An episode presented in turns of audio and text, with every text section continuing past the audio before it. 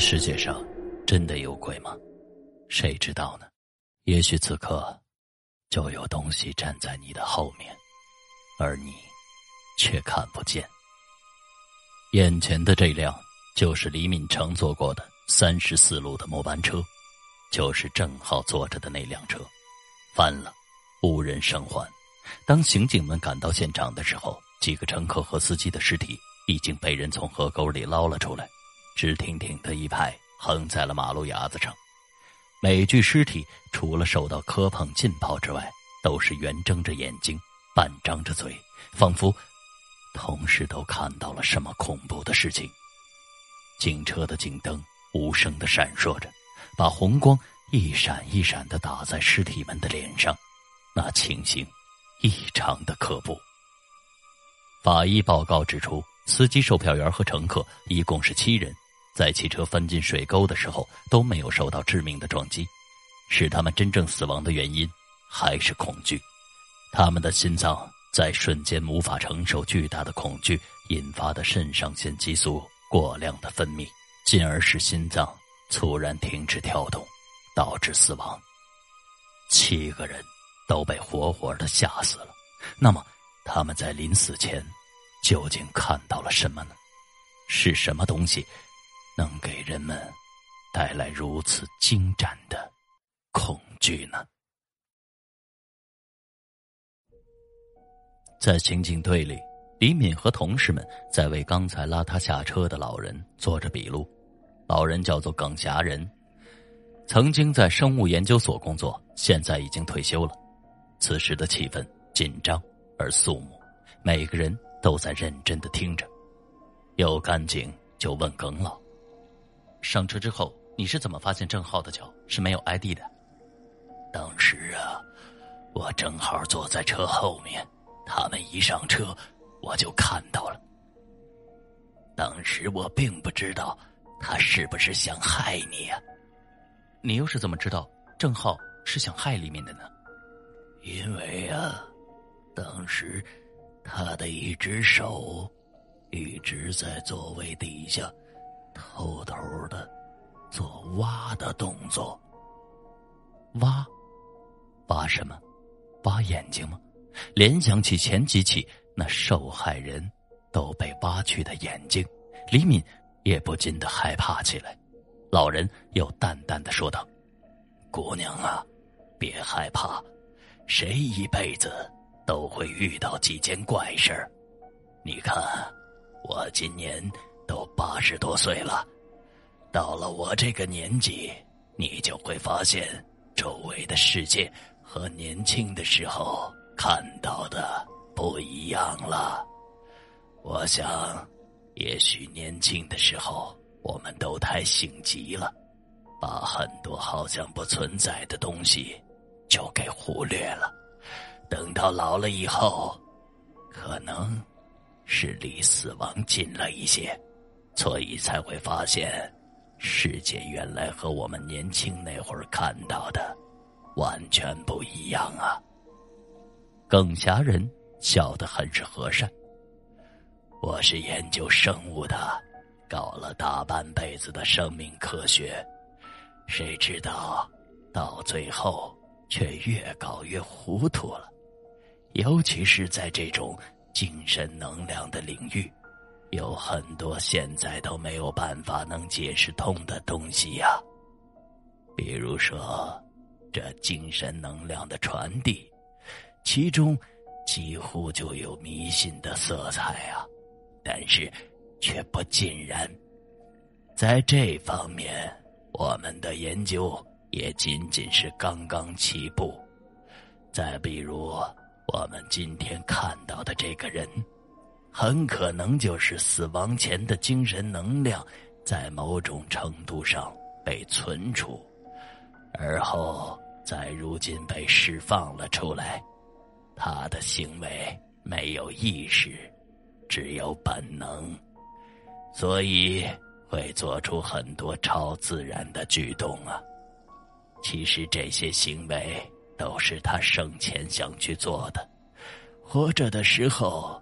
他是人，所以仅仅是人的想法，没什么诡异的。李敏和同事们面面相觑，难以置信。可能是这个人死前很痛苦，因而啊，就产生了报复心理，所以现在他的行为是害人的。在古代的文献里啊，有厉鬼的记载，大概也是这样的吧。当然了，这只是推论，我们现在还没有办法证实啊。李敏看着郑浩一家的档案，又想着那老人的话，难道这郑浩真的是某种精神的传递吗？如果说郑浩真的是某种传递的精神在起着作用。那么他一个接一个的杀人，又是为了什么呢？已经有两个女孩被弯曲了左眼，吊在了南平八十五号前的大槐树上，是不是在这棵槐树中有什么不为人知的秘密呢？也许死者只是感到无端寂寞，甚至正好对自己的死感到了愤怒，他要报复，害死他的是他的父亲。也是那个时代的残酷的精神，他死了，但是怨恨的精神留了下来，贻害社会。这件事情可以这样解释吗？在对郑浩一家的调查中，又发现了一件奇事。这件事情或许比任何的稀奇古怪的东西都更离奇，也更可怕，因为在一家医院的太平间的冰柜里。发现了一具被封存了近三十六年的尸体，或许是由于管理人员的疏忽，或许是因为文革时期登记本上的遗漏，更或许是什么难以解释的力量在作祟。这具尸体就直挺挺的躺在了这太平间的冰柜中，一躺就是这么多年，竟然无人过问，也无人打理。直到最近医院进行企业制的改革的时候，才被清点了出来。由于已经在冷柜中存放多年，尸体的肌肉已经萎缩了，上面长出了许多大大小小的尸斑。经过确认，这具尸体就是当年被砒霜毒死的郑浩。为了做进一步的确认，以判断这个郑浩是不是李敏在那天夜晚。见到的郑浩，李敏被请去做了确认。说实话，做刑警这一年多，李敏确实见过了不少的尸体，有被枪打爆头的，有从大腿根部被撕裂的，有的被弯曲眼睛吓死的。但是这一次，他一想起要在存放了三十多年的尸体上辨认出那个他曾经见过、曾经谈过话的郑浩，不寒而栗的感觉。就紧紧的缠绕在了他的心头。太平间的灯光暗淡阴森，几个陪同他的男同志的皮鞋在地面上踏出哒哒的响声。太平间仿佛总是没有窗户，憋闷的气息、药味以及十五瓦的电灯泡，在四周围的宁静中构出了一个阴阳交界处的神秘的情趣。沉重的冰柜被医院的工作人员轻轻的拉开，露出了一具已经略微的有些干枯的尸体。尸体面色惨白，双目紧闭，上下双唇由于存放的太久，已经发干收缩，露出两排白森森的牙齿来。李敏用手捂住了嘴巴，就是这个人，就是这个自称。是花落无声的人，就是这个面孔英俊的干尸，在几天前，曾与他一起坐在快餐店里，侃侃而谈。李明喘不过气来了，他侧过头去看那干尸的手臂，干枯的肌肉紧紧的裹住了尸体僵硬的骨骼，一块块褐色、略微发霉的尸斑，依旧真切的长在那儿。李敏尽量的克制着自己的情绪，对陪同他的干警们点了点头。那干警们难以相信，天底下竟然有这样的古怪，谁也没有说话，只是相互的看了看，用眼神交换着彼此惊讶的态度。就在那男干警们相互交换眼神的刹那，李敏就清楚的看到，干尸那早已干枯的上下唇微微的动了一下。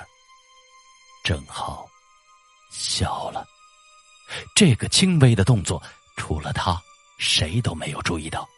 当男干警们的目光再次回到那干尸的脸上的时候，笑容已经消失了，干枯泛青的肌肉又恢复了原来的模样。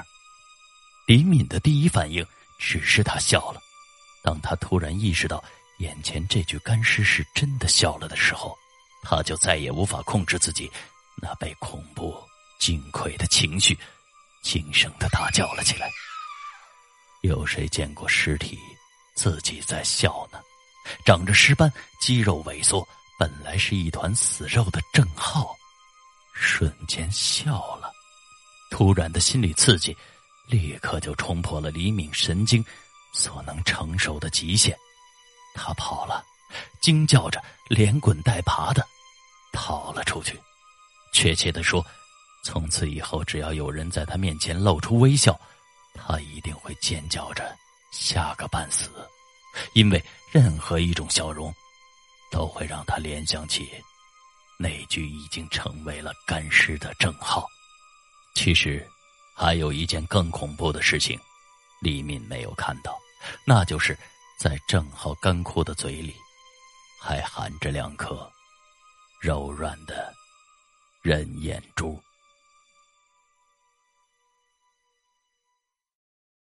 再后来，或许是拓宽马路的需要。也或许是因为某领导了解到了其中的凶宅的故事，南平八十五号被拆除了。一栋旧楼倒下之后，又会有许多的新楼耸立起来。那棵挂死过人的大槐树也被工程队挖走了，据说是进了造纸厂。也有人说那棵槐树是被人移到了山上，可是谁又在乎呢？根据物质不灭的定律。应该是有某种精神化的东西还在继续传递，其中某些可怕的部分会被一些媒介给保存下来，比如一棵槐树。这样的能量，没准某一时刻又会再一次的冒出来，用他自己的逻辑继续的影响着周围的事物。